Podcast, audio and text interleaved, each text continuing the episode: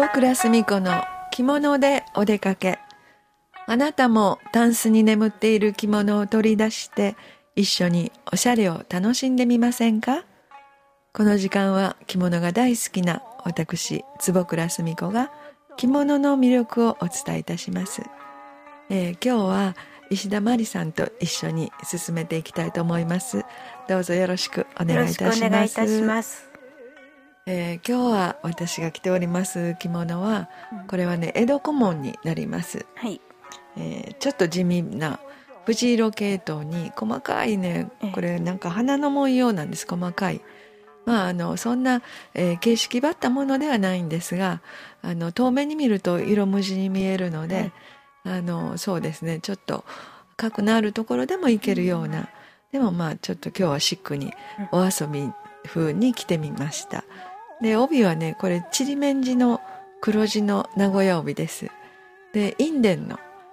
柄が入ってます。印伝ってよくあの鹿革でね、はい、お財布とかありますよね、はい、そのあの印伝がちょっとあのデザイン的に配置されて、とってもおしゃれな帯なので、まあ、シックな中にも見る人が見たら、ちょっとお話話題になるなっていうようなそんな楽しい帯をしてまいりました。素敵です。えー、そしたら今日は石田さん何かどんなお話をしていきましょうそうですね、はい、あの今月に入りまして、はい、あの大学の卒業式の時に、はい、あの袴を着られるお嬢さんたちの手伝いをさせていただいてるんですけれども、あの袴について今日はちょっとお伺いしたいんですけれど、あの今は卒業式の時に、はい着られるそうですね。ぐらいでしょうか、はい、着る機会というのは。そうですね。だからあのお振り袖昔はね、卒業式もお振り袖の人が多かったんですが、は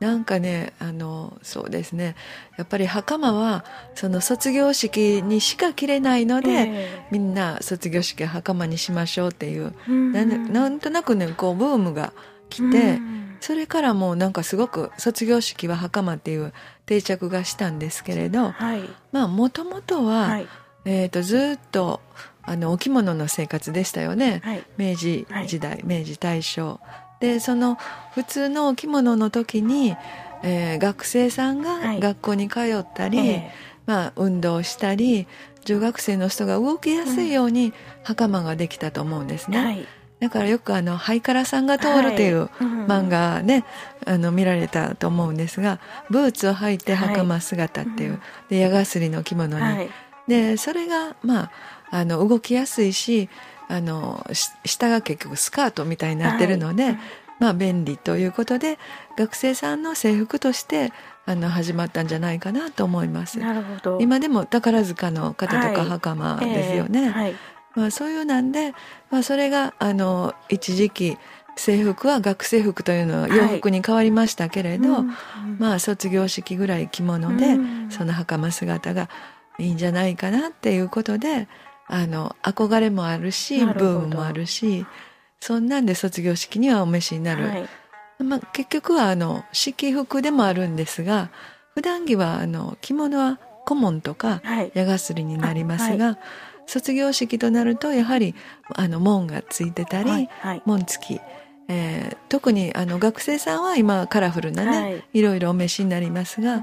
小学校とか高校中学高校の学校の先生がよくあのお免状授与の時にやっぱりあの袴姿にしたいわっていう場合はできれば一つ紋付きとか紋付き着られるとあの式服として認められるんじゃないかなと思います。なるほど、はい、そういう先生方が着られる、はかれる時の、はい、あの袴のお色って決まりがあるんですか？決まりはないです、うん、うん、でもあんまり派手なね、色は。だから制服っていうイメージはやっぱり紺のイメージが強いですから、あの紺とか紫とか濃い色、うん、グリーンの濃い深い色とかは、やはり無無難ですね、はい、なるほど、はい、やっぱり濃い色が落ち着くあの、うん、なんだろう制服らしさっていうかね式服らしさ、はいはい、絶対黒でなかったらあかんいうことはないんですけれど、まあ濃い色目の方が落ち着くという意味で、はい、あの選ばれてるんだと思います。そうですね。すね。はい、宝塚はちなみに決まってますか？お色は緑です。はい、緑ですか？よくご存知だからちょっとお伺いして。で着物は紫ですか？えっ、ー、と黒黒の紋付きです。あのやっぱりねちゃんとした式典の時は。はいはい。で普段は？あの華やかな。華やかな、はい、あそうですか。ねやはりそういうところでもね,、そうですね。勉強になりますね。ちょっと宝塚は袴の丈の長さが普通よりも短いんです、くるぶしぐらいまで。であそうです宝塚だけ。旅入っておられても、はい、はい、だからちょっと足が見えるんです。そうですか、はい。まあいろんなこともね。まあ時代とともにやはり着付け方も変わってくるいう、ね、えー、あのブームもあるし流行もあるしということで、うん、はい、またよろしくお願いします。はい、ます今日はありがとうございました。お相手は着物大好き坪倉澄子でした。